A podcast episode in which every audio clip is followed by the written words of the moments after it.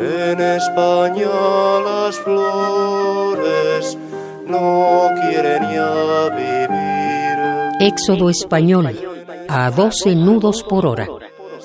Porque el pueblo español El descubrimiento de la Nueva América. murió en abril.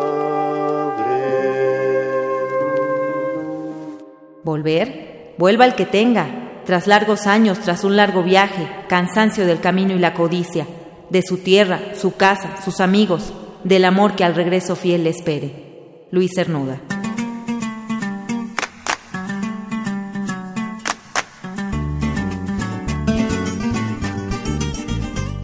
Desde hace algún tiempo se ha tratado de desmitificar el recibimiento de los refugiados en nuestro país.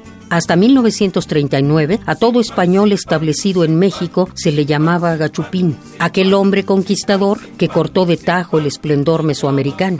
Esta distancia se sumó a la sociedad conservadora de la época que veía en los republicanos a la izquierda y al comunismo. Habla Beremundo Carrillo, académico del Colmex. Pues se manifiesta, por ejemplo, también en los Hubo un tiempo que se suspendieron las corridas, en las corridas de toros ya no, ya no había toreros españoles en México porque se prohibió la entrada y hubo un tiempo en el que tampoco toreros mexicanos podían ir a torear a las plazas españolas porque también se prohibió y en el fútbol también pasó. Eh, una de las reglas más famosas que impuso que se impuso en, en tiempos de Ávila Camacho que duró desde 1945 hasta entrados los años 2000 fue la prohibición de que hubiera más de cuatro jugadores no nacidos en México en, los campos de fútbol porque hay que tener en cuenta que dentro de las campañas de propaganda que tuvo la República estuvo por ejemplo la gira del Barcelona en el 1937 muchos jugadores no pudieron volver y se quedaron aquí.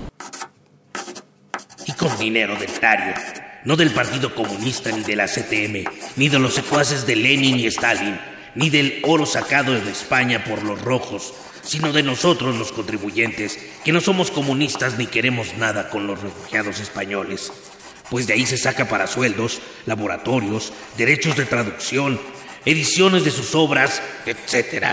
Se dice que el presidente de la Casa de España tiene un sueldo de 900 pesos mensuales.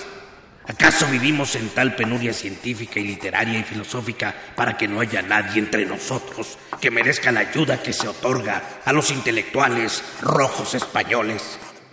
Eduardo Pañares, 1939.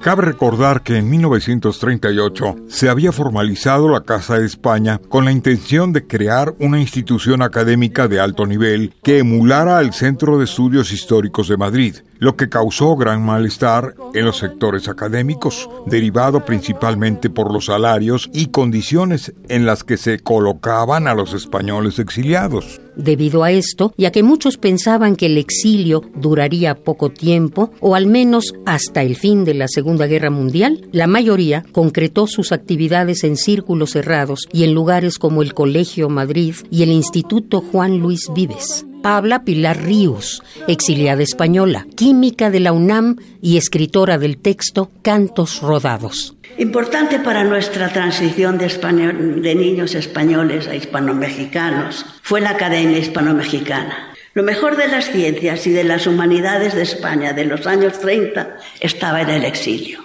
Y lo estaban por eso, por íntegros, por verticales. Ahora estoy jubilada y aún tengo muchas ocasiones de contento y de bienestar. Perdí una guerra que espero que se gane algún día y gané un exilio en la libertad y otra patria en la que he sido feliz. Con el tiempo ganaron espacios de socialización, principalmente en cafés de la Ciudad de México como el Tupinamba, Parroquia, París y La Habana. Ahí las reuniones no solo servían de cuadrilátero de debates, también tenían una función catártica y de reencuentro con la patria. Trabajar, San Antonio para comer, San Antonio para cenar.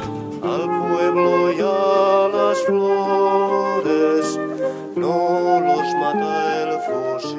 Éxodo español a 12 nudos por hora.